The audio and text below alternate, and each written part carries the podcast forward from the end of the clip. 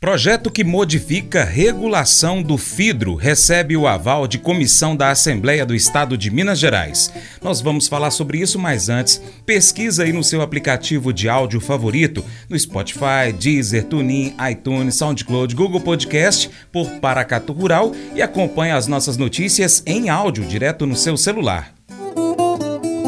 Produtor Rural e o Meio Ambiente.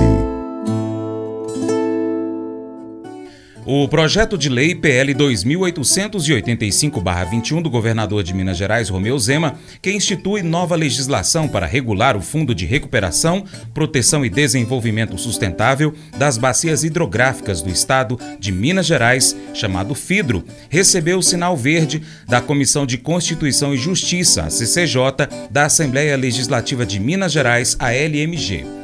Criado em 1999, o FIDRO tem o objetivo de dar suporte financeiro a iniciativas que promovem a racionalização do uso e a melhoria dos recursos hídricos em Minas Gerais. Entre as principais alterações pretendidas na legislação que rege esse fundo estão a destinação ao FIDRO de até 50% da cota que o Estado tem direito como compensação por áreas inundadas para geração de energia elétrica. Atualmente, essa cota é fixada em 50%. A fixação de percentuais para determinados programas e ações, a exemplo da previsão de 10% para o Programa de Apoio aos Comitês de Bacia a previsão como beneficiários de recursos reembolsáveis do fundo de pessoas jurídicas de direito privado, como associações, fundações e organizações não governamentais, não necessariamente usuárias de recursos hídricos. A mudança na composição do grupo coordenador, a permissão para que o grupo coordenador defina, por deliberação de três quintos dos membros, critérios distintos de financiamento em projetos de interesse socioambiental, a previsão de que, na modalidade de financiamento não reembolsável, as contrapartidas não sejam mais exigíveis em todos os casos. O projeto também altera a política estadual de recursos hídricos, com modificações na forma e nas parcelas mínimas de aplicação dos recursos arrecadados com a cobrança pela utilização de recursos hídricos e a substituição do Conselho Estadual de Política Ambiental, COPAM, pelo Conselho Estadual de Recursos Hídricos, o CERH, como órgão responsável pela classificação da qualidade das águas por bacia hidrográfica.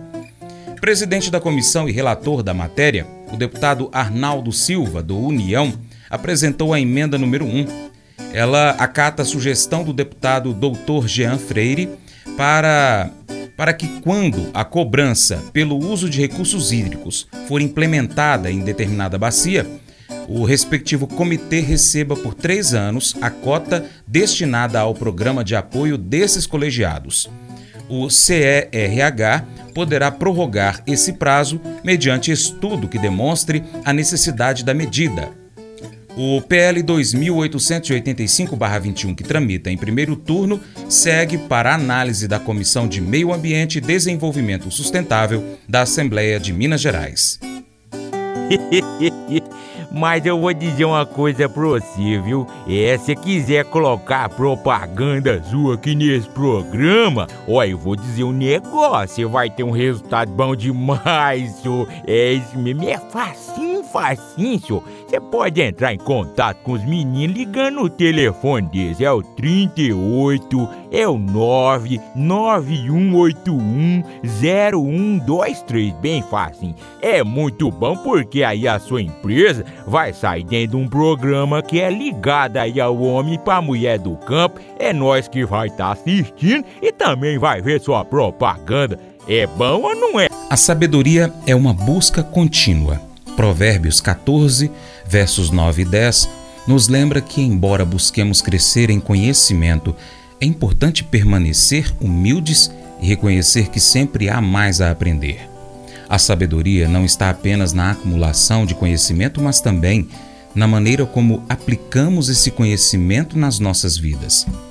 Romanos 12,15 nos convida a compartilhar alegrias e tristezas com os outros. Esse versículo destaca a importância da empatia e do apoio mútuo nas jornadas de vida.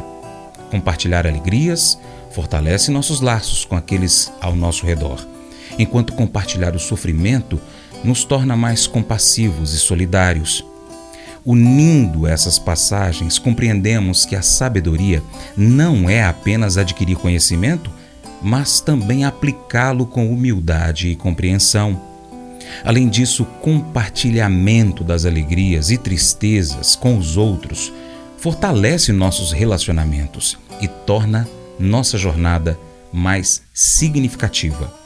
Esse devocional faz parte do plano de estudos Sabedoria em Provérbios do aplicativo bíblia.com. Muito obrigado pela sua atenção, que Deus te abençoe e até o próximo encontro.